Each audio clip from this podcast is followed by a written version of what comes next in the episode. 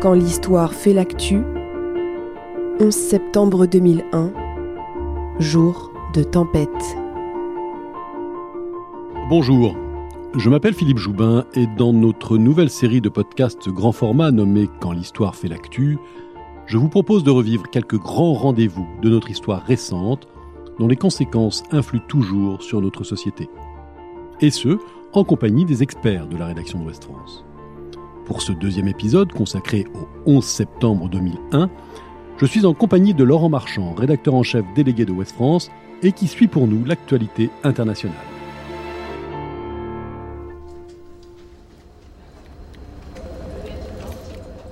Il est 8h14 en ce 11 septembre 2001. Peter Zalewski, contrôleur aérien de Boston, tente d'entrer en contact avec le vol American Airlines 11. N'ayant pas de réponse, le contrôleur aérien s'impatiente, puis s'étonne de n'avoir aucun retour à sa demande. Il a en effet intimé au Boeing de monter à 10 000 pieds, alors qu'il se trouve à 8 000, et de s'y maintenir. Au-dessus de la côte est des États-Unis, le ciel est immaculé, et quelques 5000 avions sont déjà en vol.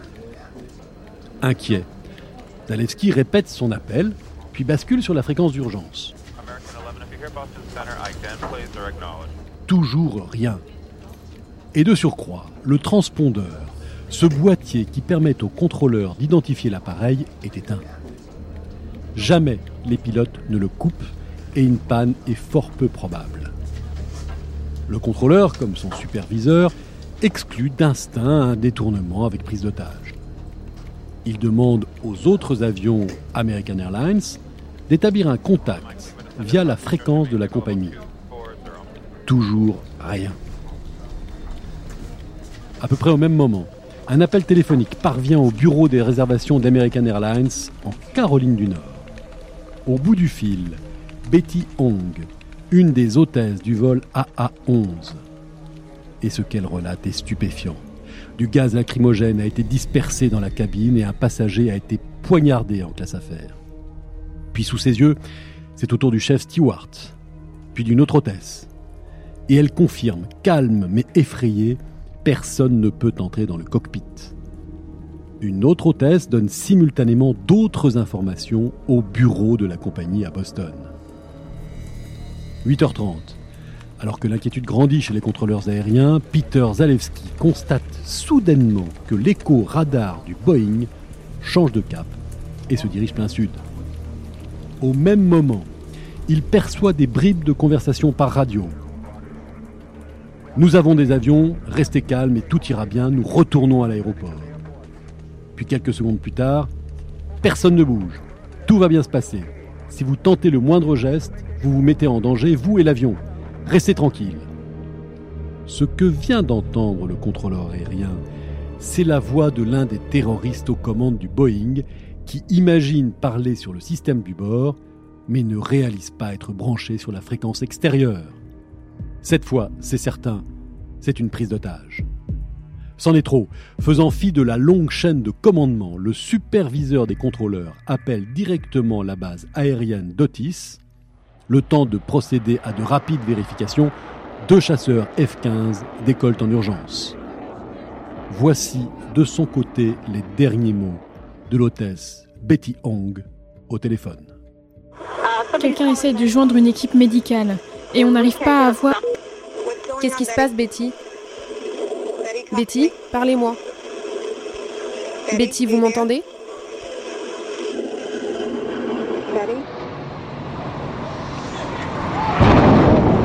8 heures, 46 minutes 31 secondes.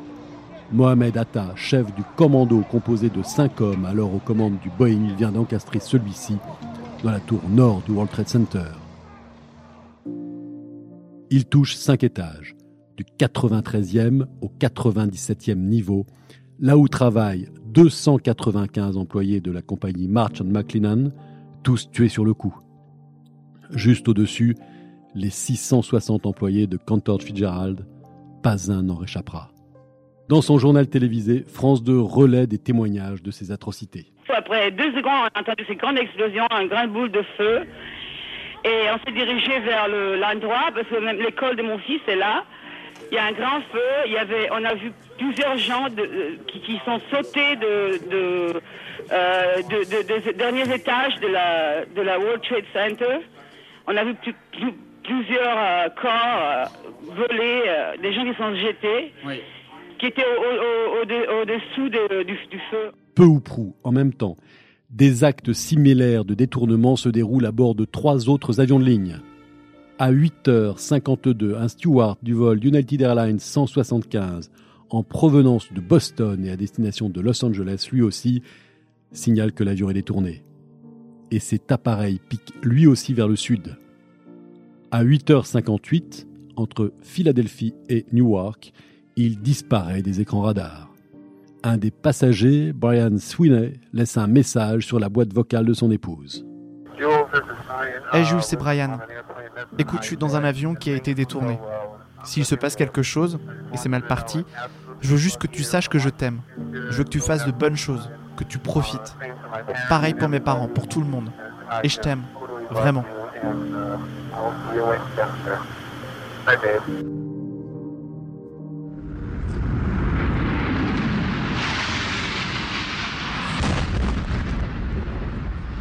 Il est 9h, 2 minutes 59 secondes.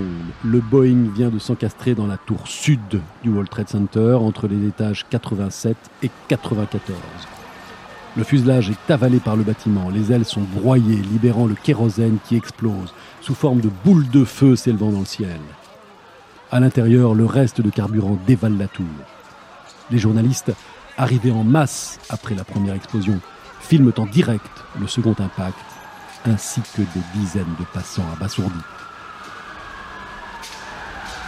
New York a été frappé deux fois en moins d'une heure. Tout le monde comprend que ce n'est pas un accident, les États-Unis sont attaqués. Et la terrible sarabande continue.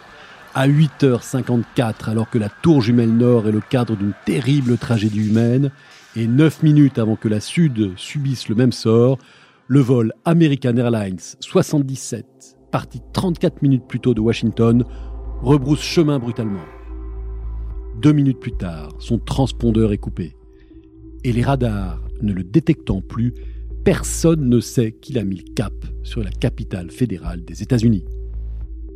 Mais les autorités et la compagnie comprennent immédiatement qu'il s'agit d'un nouveau détournement. Une hôtesse, Renée May, parvient à joindre sa mère au téléphone, lui confirmant l'acte terroriste. Puis c'est au tour d'une avocate républicaine très en vue, Barbara Olson, qui parvient à joindre son mari, conseiller du ministre de la Justice. Là encore, les descriptions concordent.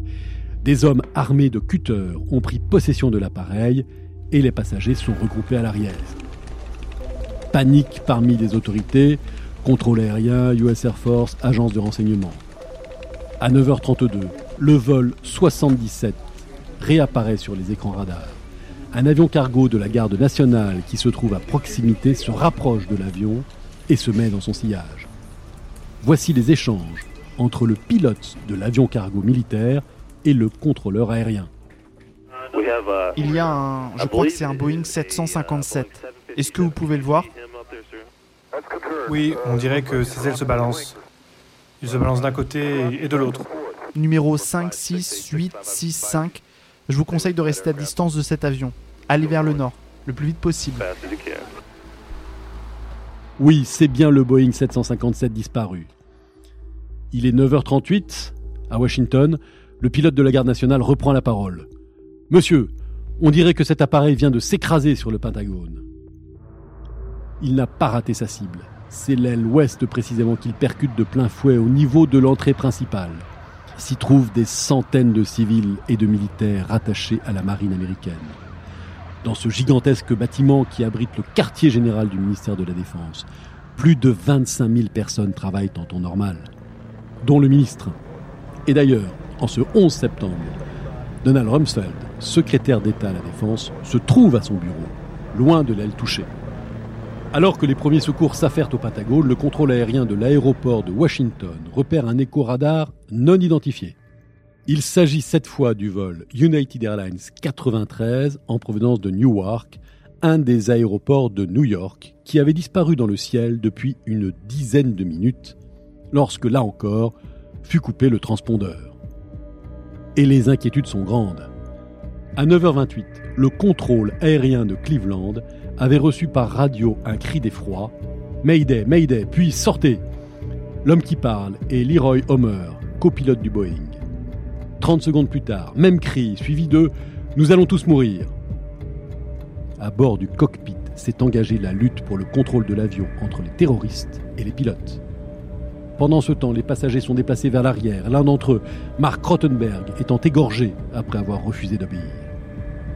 Des chasseurs F-16 armés qui fonçaient sur New York sont déroutés et doivent retrouver le vol 93. Et leurs pilotes ne reviennent pas. Ils ont l'ordre de l'abattre si le Boeing s'approche de Washington.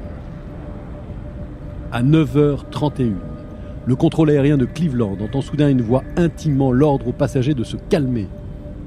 Se faisant passer pour le commandant, le terroriste qui parle n'a pas lui aussi compris qu'il ne s'exprimait pas sur la radio du bord, mais à destination du sol. Là encore, les passagers contactent leurs proches et apprennent que des avions se sont écrasés contre les tours jumelles. Certaines conversations sont incroyablement longues, 10-15 minutes, et relatent l'horreur qui se joue à bord. Et tous ont compris que leur avion fait aussi partie de cette attaque contre l'Amérique. Discrètement, les passagers votent pour intervenir. À 9h57, Lisa Jefferson, opératrice téléphonique, est en ligne depuis 15 minutes avec l'un des passagers, Todd Beamer. Et ensemble, ils prient. Beamer demande à sa correspondante d'appeler sa femme et ses enfants, puis il dire aux autres passagers Vous êtes prêts les gars? Ok? Allons-y Let's roll, dira-t-il précisément en anglais, un ordre resté célèbre dans l'histoire du 11 septembre. L'assaut contre les terroristes est lancé. Ceux-ci agitent les ailes violemment pour déséquilibrer les assaillants, puis balancent l'avion d'avant en arrière. Rien n'y fait. À 10h02, à l'aide d'un chariot de nourriture, ils brisent la porte, s'engouffrent dans le cockpit, tentent de prendre les commandes. Les terroristes mettent l'avion en piqué à 10h03, le vol United Airlines 93 s'écrase dans un champ près de Shanksville, en Pennsylvanie. Laurent Marchand, quatre avions de ligne viennent de s'écraser sur le territoire américain. Deux contre les tours jumelles, l'un contre le Pentagone, et le dernier visait le Capitole à Washington. Les États-Unis sont attaqués sur leur sol. C'est un fait sans précédent. Oui, c'est la deuxième fois donc en 100 ans que les Américains sont attaqués sur leur sol. La précédente, c'est Pearl Harbor, qui est dans tous les esprits, euh, l'événement qui a fait basculer la Seconde Guerre mondiale, puisque c'est à partir de l'intervention à Pearl Harbor que les Américains décident d'entrer dans le conflit et donc vont entamer l'intervention qui, qui mènera à la, libération de l'Europe.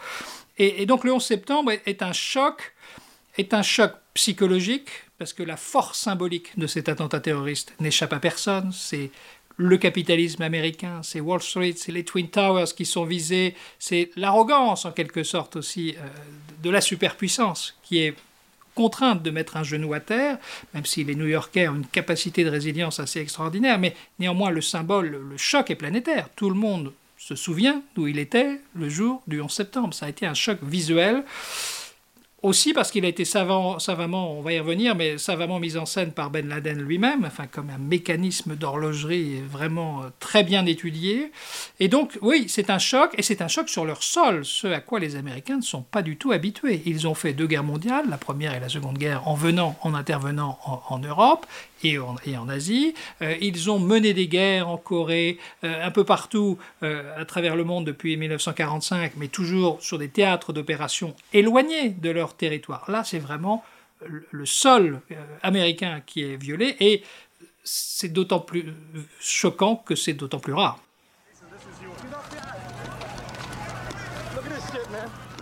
Retour à New York. Les deux tours du World Trade Center la proie des flammes et des explosions. Nombreux ont été les témoignages des scènes insoutenables qui se jouent dans les bâtiments et autour.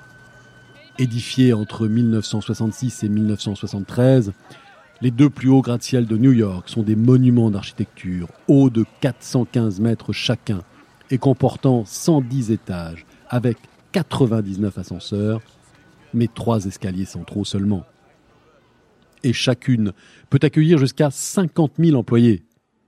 Le constructeur avait même fièrement annoncé que même un Boeing 707 ne pourrait les détruire. Les mesures de sécurité régulièrement ajoutées, en particulier après l'attentat de 93 où des terroristes avaient fait exploser une bombe dans le parking, ont manifestement sous-estimé nombre de possibilités. Par exemple, les portes fermées d'accès au toit pour d'hypothétiques évacuations par hélicoptère. Et d'ailleurs, seule la tour sud dispose d'une zone d'atterrissage. Les drames humains qui s'y jouent sont terribles. Et nous n'allons pas en faire la chronique. Il y a bien sûr ceux tués sur le coup, et ils sont nombreux. Ceux coincés par la dévastation dans les bâtiments au-dessus des zones d'impact, et qui ne pourront jamais redescendre, appelant au téléphone leurs proches, ou le 911, le numéro d'appel des secours. Ceux aussi qui tenteront de monter sur les toits pour une hypothétique évacuation, mais ils trouveront porte close donc. Il y a ceux qui se jetteront des étages pour échapper à l'enfer régnant à l'intérieur.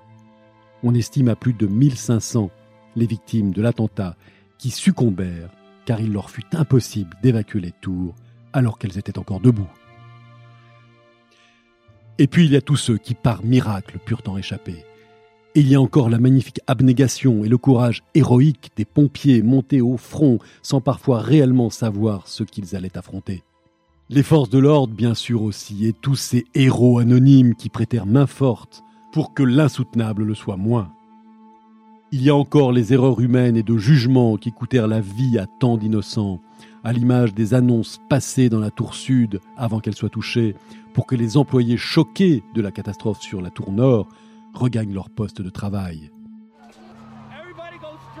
Voici par exemple quelques ambiances sonores de l'évacuation de Manhattan par les forces de l'ordre.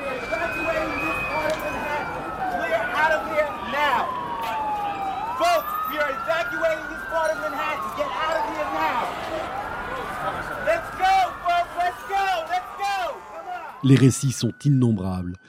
Je vous recommande en particulier le remarquable travail des deux journalistes du New York Times, Jim Dwyer et Kevin Flynn dans le livre 102 minutes.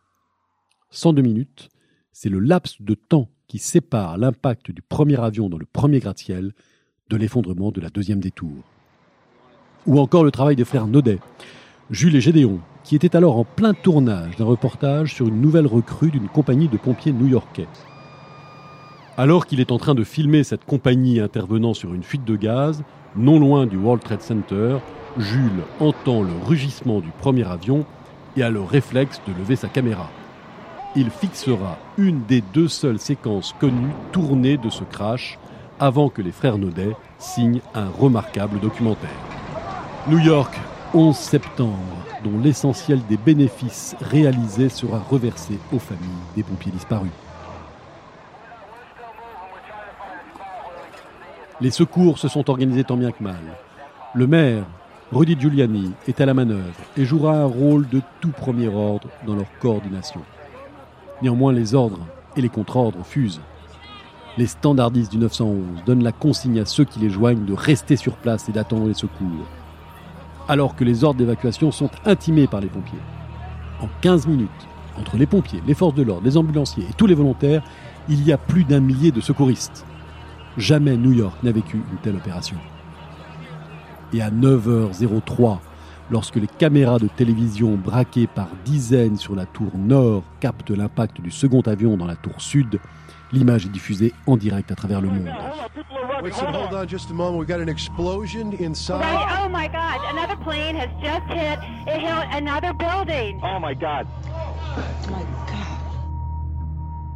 C'est du machiavélisme minutieux. Ben Laden a réussi son coup la planète entière comprend enfin que ce n'est pas un accident, mais un attentat. La guerre, très certainement. L'effroi est général. Laurent Marchand, sans le moindre cynisme, c'est un coup de maître dans l'horreur que vient de réaliser Al-Qaïda et son leader Oussama Ben Laden. Oui, c'est un coup de maître, on peut le dire. Ben Laden est un ingénieur. Alors, on a su ensuite qu'ils avaient prévu que euh, les avions s'effondrant à un certain étage de la tour allaient embraser les étages bien sûr où l'avion percutait les tours, euh, probablement les étages au-dessus. Ils n'avaient pas nécessairement prévu que l'ensemble de la tour s'effondre. Ça, c'était pas tout à fait dans les calculs. Mais donc, c'est allé au-delà même de leurs souhaits, si j'ose dire. Euh, mais ce qui est impressionnant, c'est le timing de l'opération. Parce que le monde entier a vu en direct le second avion. Le temps d'allumer la télé, il y a eu un quart d'heure entre les deux, et euh, moi j'ai pas vu le premier, mais j'ai vu le deuxième. Peu de gens ont vu le premier avion en direct. Par contre, les télés étaient déjà en live au moment du second. Et ça, c'est un coup euh, diabolique. Euh, c'est de montrer en mondiovision la CNN qui était partout, qui avait montré la première guerre du Golfe avec des lumières un peu, on distinguait peu de choses en 1991, eh bien là, elle est en direct pour une Bérésina sur le sol américain. Donc ça, c'est certainement un coup de maître. Euh, L'autre coup de maître, c'est de frapper le Pentagone. C'est un choc militaire quand vous touchez au cœur de, la, de la sécurité d'un pays. Ça a été peu documenté, puisque bien sûr il y a eu un blackout sur les images très vite, on a, on a peu parlé, tout a été focalisé sur Manhattan et les Twin Towers, mais toucher le Pentagone était un acte de guerre majeur, et le quatrième avion visait probablement la Maison Blanche, et le président d'ailleurs a dû, euh, pendant toute la journée, errer euh, de base en base et dans le ciel américain, euh, car le président lui aussi était, était une cible. Donc on est face à la fois un acte terroriste asymétrique, c'est-à-dire qu'avec beaucoup de moyens, certes, cette opération demandait beaucoup de moyens, mais somme toute peu de moyens, la plus grande puissance militaire du monde est mise à genoux. Elle est mise à genoux en son cœur, le, Pentagone. Et ça, c'est effectivement un coup, un coup de maître et un coup choquant, spectaculaire pour les Américains. Retour à New York, Laurent, avec un journaliste américain au pied du World Trade Center saisi brutalement d'effroi. Vous pouvez voir ici les pompiers, la police, le FBI, et vous pouvez voir les deux tours, euh, une énorme explosion maintenant, des débris qui nous tombent dessus. Il faut partir d'ici. Ce que vous venez d'entendre, c'est l'effondrement de la tour sud qui s'affaisse la première dans un déluge de feu, de débris, de cendres, de marbre, d'acier. Une demi-heure plus tard, à 10h28, c'est au tour de la tour nord de s'affaisser. Et là encore, le même caméraman américain se trouve non loin.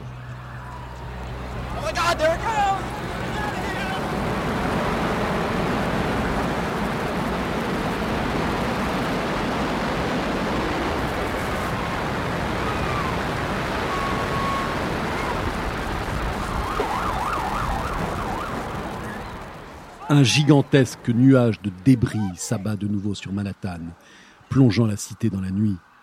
Les vitres des immeubles, dans un rayon important, sont toutes soufflées. Les voitures sont broyées sous des tonnes de gravats. Les rues jonchées de milliers de papiers. Les magasins éventrés. Les survivants, couverts de plâtre, de cendres, d'écorchures, sont hagards. Les secouristes dépassés peinent à se ressaisir. La ville a été avalée dans un océan de poussière.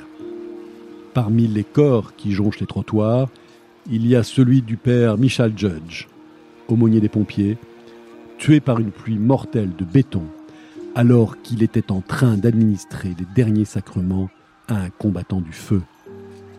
Symboliquement, il sera déclaré première victime officielle de la ville de New York. Le PC sécurité installé dans l'immeuble numéro 7 du World Trade Center est évacué.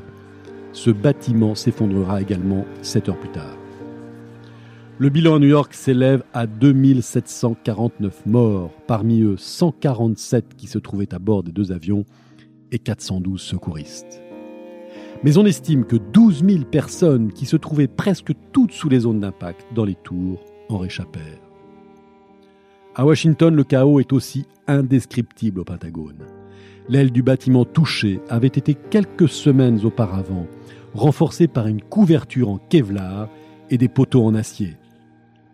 Néanmoins, une demi-heure après le crash, les étages supérieurs s'effondrent, puis un incendie se déclare.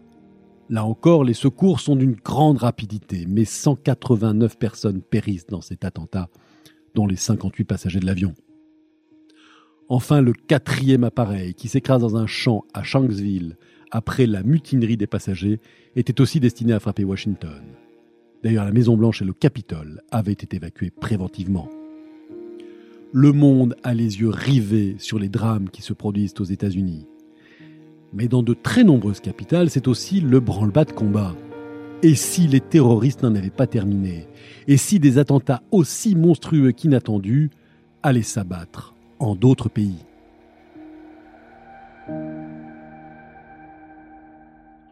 Laurent, c'est un à côté méconnu du 11 septembre. Mais nombreux sont les pays qui redoutent d'être frappés à leur tour. Oui, quand la nouvelle tombe, non seulement des Twin Towers, mais du Pentagone et de la Maison Blanche, où on ne sait pas où est le président américain, pendant plusieurs heures. Euh, vous pensez bien que dans toutes les chancelleries et dans, au siège de toutes les présidences, à l'Élysée, euh, à Londres, euh, présidence italienne, à la chancellerie à Berlin, il y a non seulement une alarme maximale sur ce qui est en train de se produire, qui est en train d'attaquer l'Amérique, il y a une alarme sur tous les centres d'intérêt américains, bien sûr. Les ambassades américaines sont immédiatement des cibles potentielles un peu partout, et donc des mesures de sécurité sont prises dans toutes les, ambassades et consulats américains, mais dans les présidences aussi. Si on attaque la présidence américaine, après tout, vous savez, Paris, Rome ou Berlin sont aussi sur la liste des terroristes islamistes. Et donc, euh, l'hypothèse d'être une cible potentielle d'une attaque similaire, avec un avion qui irait s'effondrer sur le siège d'une présidence, est pas du tout farfelu durant cette longue journée du 11 septembre. Et donc, ce dont on parle peu, mais c'est qu'effectivement, il y a eu à la fois euh, beaucoup d'émotions et en même temps, une, euh, pas de panique, mais une alerte maximale dans toutes les capitales, parce que chacun se sentait potentiellement aussi une cible. Et aux États-Unis comment a réagi le pouvoir en place face aux monstrueux attentats? Avec une certaine désorganisation. En ce matin du 11 septembre, George Walker Bush, qui rappelons-le a été élu président des États-Unis dans des conditions pour le moins contestables en décembre 2000, se trouve à Sarasota, en Floride. Le 43e président est en visite dans l'école primaire Emma E. Booker. Il est arrivé à 8h58, soit 12 minutes après que le premier Boeing se soit encastré dans la tour nord. Et c'est en descendant de sa voiture blindée que son conseiller politique Karl Rove lui glisse à l'oreille qu'un petit avion venait de percuter le World Trade Center. Rien de plus. L'information lui est confirmée au téléphone par Condoleezza Rice, conseillère pour la sécurité nationale, mais elle parle, elle, au conditionnel d'un avion commercial. Ancien pilote lui-même au sein de la garde nationale, Bush s'interroge. Mais il n'interrompt pas la visite prévue. Il est 9h03. Des millions de spectateurs viennent de vivre en direct la deuxième collision avec la deuxième tour, alors que Bush s'installe tranquillement dans une salle de classe. Les États-Unis sont attaqués et le président ne le sait pas. Il s'assied face aux 16 enfants de la classe où il doit assister à une leçon de lecture.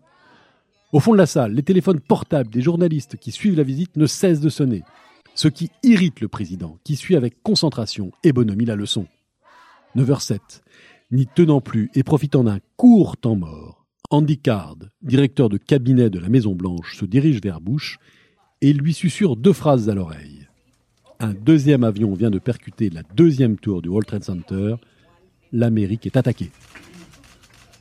Le président ne bronche pas, même si son corps se redit et que son visage se ferme. À ses côtés, l'institutrice demande aux enfants de lire tout haut le titre d'une histoire. La chèvre apprivoisée. Bush ne bouge pas plus. Et la leçon continue. Le 43e président des États-Unis, dont les faits et gestes sont scrutés et disséqués par les journalistes au fond de la classe, continue à ne pas broncher. Il n'écoute plus rien de l'histoire de la petite chèvre, mais il veut donner l'image d'un président calme, maître de lui-même et d'un sang-froid impassible. Et pourtant, les États-Unis ont alors plus que besoin d'un chef. Les tours brûlent, des milliers de personnes meurent, des centaines de personnels militaires et civils improvisent une réponse en faisant atterrir tous les avions de ligne dans le ciel, en détachant des F-15 au-dessus de New York et bientôt des F-16 au-dessus de Washington. Dick Cheney, le vice-président, tente de le joindre, en vain. Le chef de l'État, commandant en chef des armées, et son gouvernement sont injoignables. Et Bush va même jusqu'à s'efforcer de plaisanter avec les enfants. Il s'attarde avec eux après la leçon. À 9h15, enfin, il quitte la classe et se rend dans la salle de crise dressée par son entourage dans l'école, où il découvre les images. Ce 43e président des États-Unis aura attendu 8 minutes sans broncher avant de s'informer sur le drame qui se joue. Laurent Marchand, comment peut-on expliquer cette apathie étonnante de George Bush? L'Amérique saigne et lui ne bouge pas. Les images vont faire très très mal. Oui, alors il y a cette fameuse petite fable de la chèvre qu'il raconte dans la classe avec des enfants, l'école maternelle, je ne me souviens plus exactement de, tous les détails. Et surtout, il y, a, le visage de George Bush avec le directeur de cabinet qui vient lui dire que l'Amérique est attaquée. Euh, et on le voit stoïque, presque paralysé. Enfin, il ne bouge pas. Il va mettre un, temps infini avant de, suspendre et d'interrompre. Euh, rester calme est certainement la vertu d'un chef. Traîner dans une telle situation est assez incompréhensible, effectivement. On, mesure sans doute le personnage de George Bush euh, qui a été à la fois haï par l'intervention en Irak, donc il a, été l'objet de, de, de, fortes critiques, même si son second mandat, en fait, a été beaucoup moins négatif qu'on veut bien le dire par rapport au premier mandat, euh, mais c'est le fils d'une dynastie Bush, donc on a le sentiment qu'il est un peu là par hasard. Il y a Dick Cheney notamment dans son entourage qui est très puissant, d'ailleurs sur les intérêts pétroliers, sur l'intervention en Irak, c'est tous euh, Rumsfeld et Cheney qui sont les, faucons à la Maison Blanche qui vont avoir une emprise incroyable, et cette image-là symbolise un peu ça, cette présidence Bush un peu par hasard, d'un fils de bonne famille euh, qui est là plus par le fait dynastique que par ses mérites propres, euh, et qui peut-être pas tout à fait à la hauteur du moment, ou qui, vit un moment de, sidération quand on lui annonce ça. Oui, cette image-là est emblématique, et le 11 septembre 2001, il faut avoir à l'esprit qu'il n'est à la Maison-Blanche que depuis euh, à peine une dizaine de mois, puisque c'est le 20, janvier 2001 qu'il a pris ses fonctions. et donc on, on est face à un président novice et désemparé. Maintenant qu'il est informé, Bush s'affaire avec ses conseillers à une courte allocution qui sera prononcée dans l'école même, avant qu'il reprenne la route et se rue dans Air Force One, le Boeing 747 officiel. Le président est aussi une cible. Pour le Secret Service, cette puissante agence en charge de la protection des célébrités, il y a trois endroits où le président des États-Unis est en sécurité. Dans son bureau de la Maison Blanche, dans sa voiture blindée et dans cet avion très spécial, avec une autonomie de 13 000 km, est capable de rester en l'air des jours entiers s'il est ravitaillé en vol. À 9h54, Air Force One est en l'air. Bush entend se rendre à Washington, ce que lui déconseille son entourage. À bord de l'avion se déroulent enfin les premières réunions de crise. Puis il atterrit à midi sur la base aérienne de Parksdale, en Louisiane. Il reprend son vol et se pose cette fois sur une autre base, dans le Nebraska. Le Secret Service ne veut pas que le président rentre à Washington. Terrible errance. Alors qu'à New York, Rudy Giuliani est au chevet de ses administrés et abat un travail remarquable dans la coordination des secours. Alors que le Congrès et la Maison-Blanche ont été évacués, que le Dow Jones a plongé, que plus un avion ne vole dans un ciel où patrouillent des avions de chasse armés et autorisés à abattre le premier appareil suspect, alors que des bâtiments de guerre, dont deux porte-avions, mettent le cap sur New York, George Bush aborde sa première crise majeure et ne se montrera jamais à la hauteur de la situation. De leur côté, le vice-président Cheney réorganise l'exécutif américain et Donald Rumsfeld, secrétaire d'État à la Défense, échafaude déjà les ripostes. À 15h30 seulement, depuis la base d'Offutt dans le Nebraska, Bush tient enfin une réunion à distance avec son gouvernement. Et George Tenet, patron de la CIA, va droit au but. Le responsable de l'attaque est Oussama Ben Laden. À 18h40 enfin, le président retrouve Washington et la Maison Blanche. Immédiatement, George Bush prépare son allocution, la troisième de la journée qu'il tiendra à 20h30 à la télévision. Un discours où, après avoir salué la mémoire des victimes, il se montre déterminé et va en guerre. Les attaques terroristes peuvent secouer les bases de nos plus grands bâtiments, mais elles ne peuvent pas toucher les fondements de l'Amérique. Ces actions brisent l'acier, mais elles ne peuvent pas entamer la détermination américaine. L'Amérique a été visée parce que nous sommes le phare mondial de la liberté et des opportunités. Et personne n'empêchera cette lumière de briller. L'enquête est en cours pour retrouver ceux qui sont derrière ces actes maléfiques. Toutes nos ressources sont dirigées pour que nos services de renseignement et d'application de la loi trouvent ces responsables et les mettent à la disposition de la justice. Nous ne ferons aucune distinction entre les terroristes qui ont commis ces actes et ceux qui les abritent. Un discours aussi moral que politique avec une pointe de religion par la citation d'un psaume. Il est 22h50. Alors qu'à la Maison-Blanche, le président va se coucher, à New York et Washington, les secouristes fouillent comme des fourmis dans les gravats à la recherche d'hypothétiques survivants. Dans les débris des tours jumelles, deux policiers seront d'abord sauvés. Ils seront cinq au total. La dernière escapée, Ginelle Guzman, les deux jambes broyées, étant extirpée vivante 28 heures après l'attaque. Le 11 septembre 2001 tire à sa fin. Les conséquences de cette journée influent encore aujourd'hui sur toute la planète, ce que nous aborderons dans le troisième podcast consacré à cette terrible journée.